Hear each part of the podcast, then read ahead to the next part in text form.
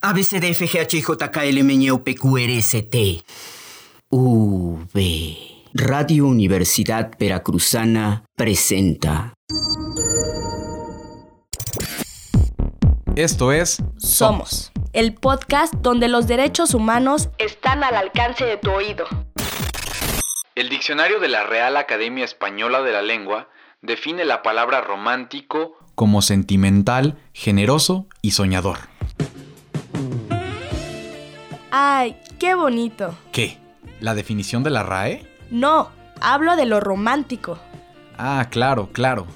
Romántico es que conozca tu canción favorita.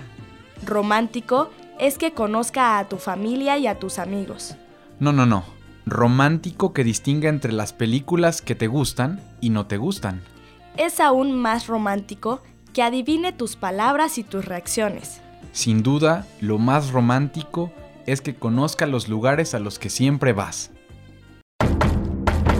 ¿Romántico? ¿Y si quien sabe todo de ti es tu compañía telefónica? ¿Algún servicio de inteligencia extranjero? ¿O peor aún, el gobierno?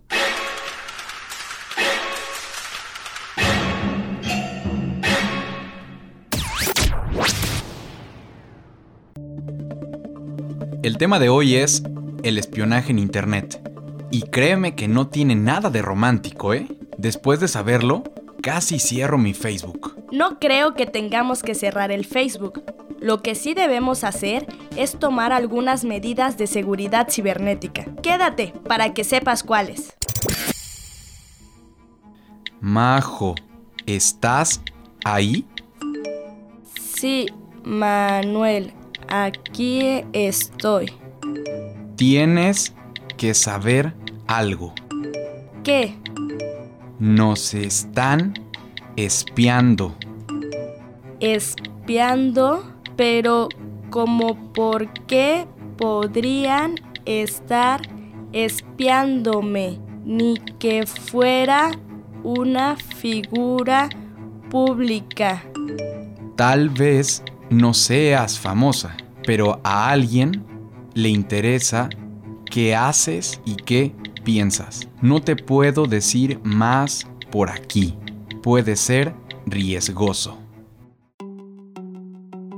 Por aquí es mejor. Mira, el espionaje en Internet es una realidad, es ilegal y por supuesto viola tus derechos humanos. ¿Cuáles derechos? ¿De qué me hablas? Además, ¿cómo podrían estar espiándonos? Es muy fácil de explicar. Cuando usas Internet, ya sea en tu computadora o en tu celular, generas información, dejas rastros. Tienes una cuenta de Facebook, me imagino, y muy probablemente registraste tu información personal como nombre, edad, ciudad, ocupación y hasta seguro tu relación sentimental.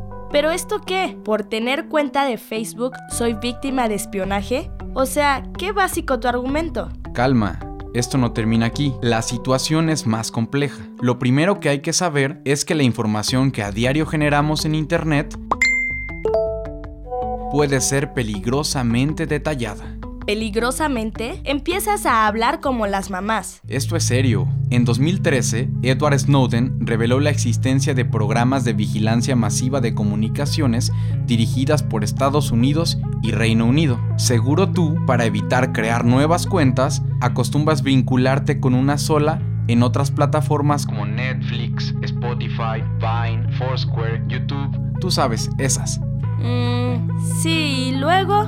Pues luego que Gracias a este fenómeno de la conectividad entre plataformas, es posible saber tu rutina diaria, tus horarios de descanso, cuáles son tus películas favoritas, qué gustos musicales tienes, incluidos los gustos culposos.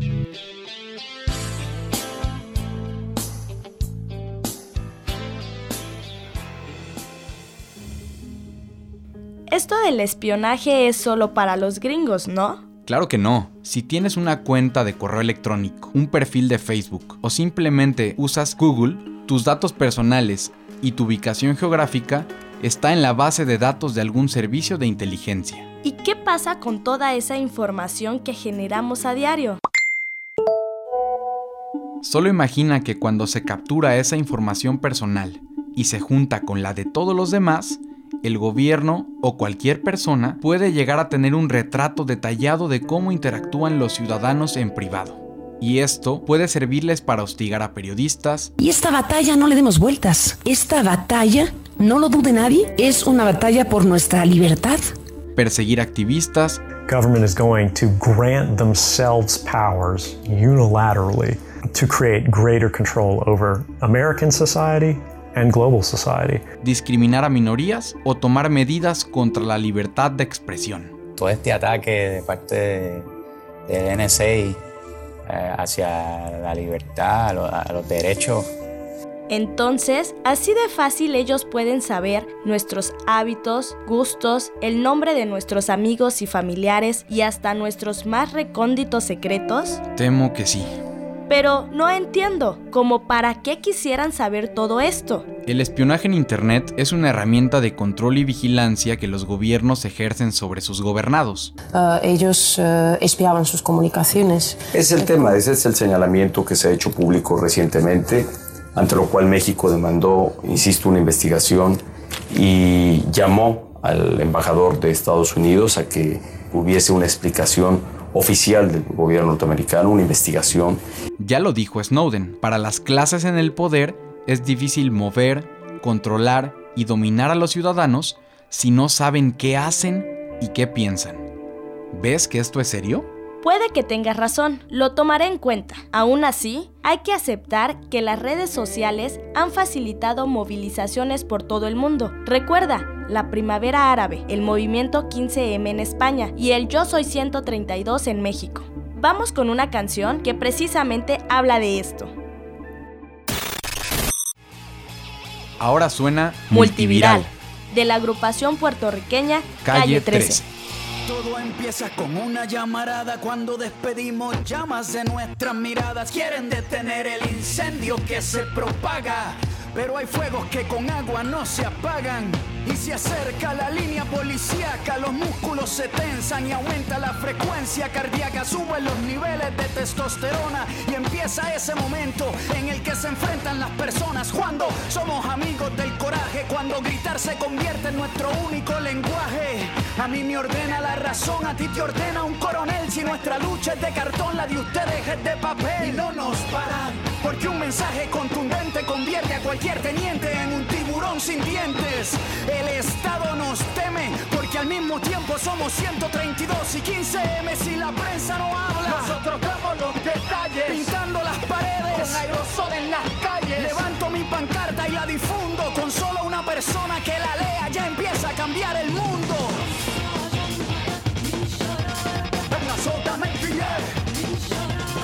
enfermarte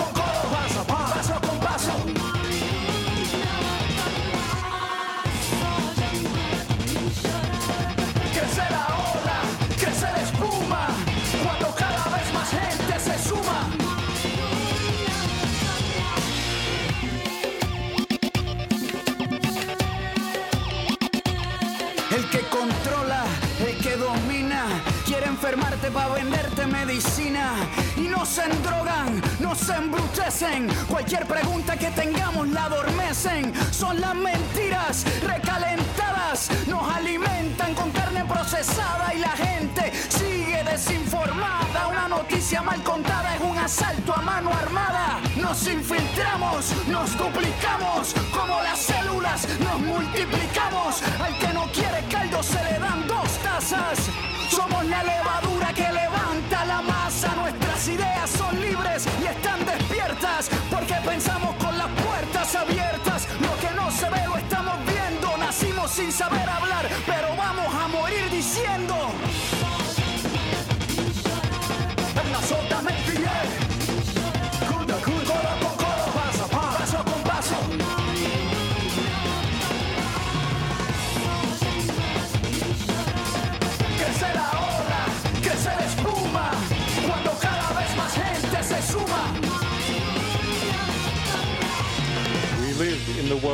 your propaganda made. But where you think you are strong, you are weak.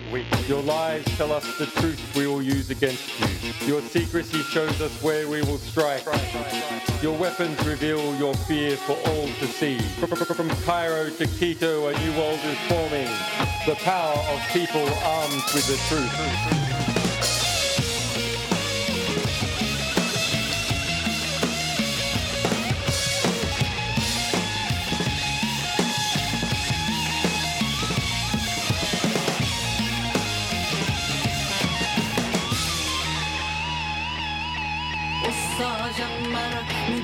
I'm not.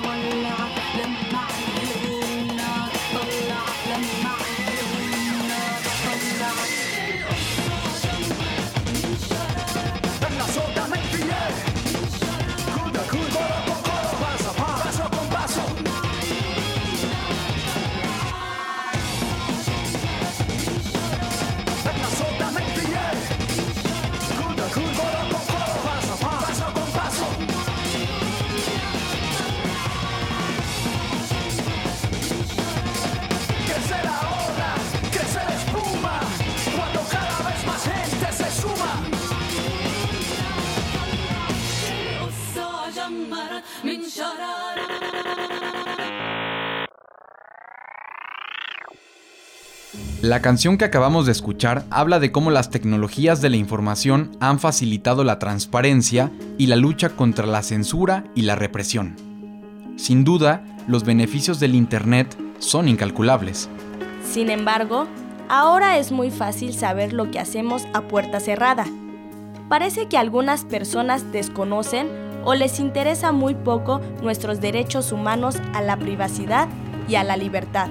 La pregunta es, ¿Qué podemos hacer para proteger nuestra privacidad y libertad?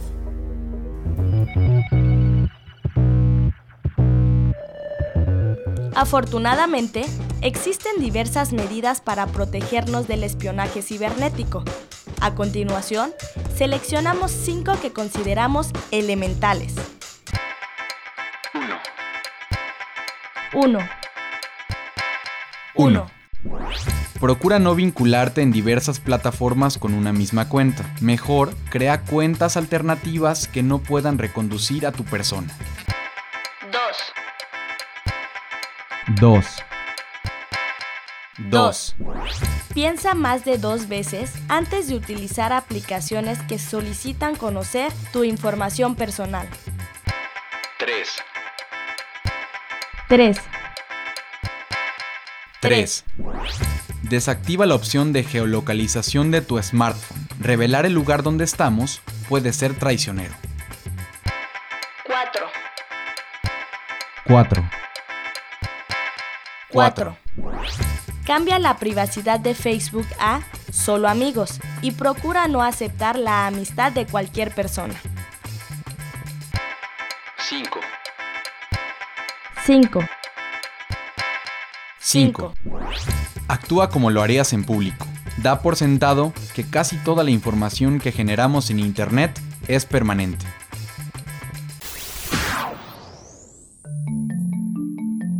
La privacidad no se trata de ocultar las cosas que queremos mantener en secreto. Se trata de nuestro derecho a elegir cuándo y con qué fines queremos revelar cierta información. La privacidad es libertad. Tus derechos importan porque nunca sabes cuándo vas a necesitarlos. Este podcast ha tomado como fuente el documental ganador del Oscar Citizen Ford y el ensayo ganador del premio Anagrama, Campo de Guerra, de Sergio González. Gracias por acompañarnos. Yo soy Manuel. Y yo, María José. Escúchanos la próxima semana en Radio V en 1550 AM. Síguenos en redes sociales.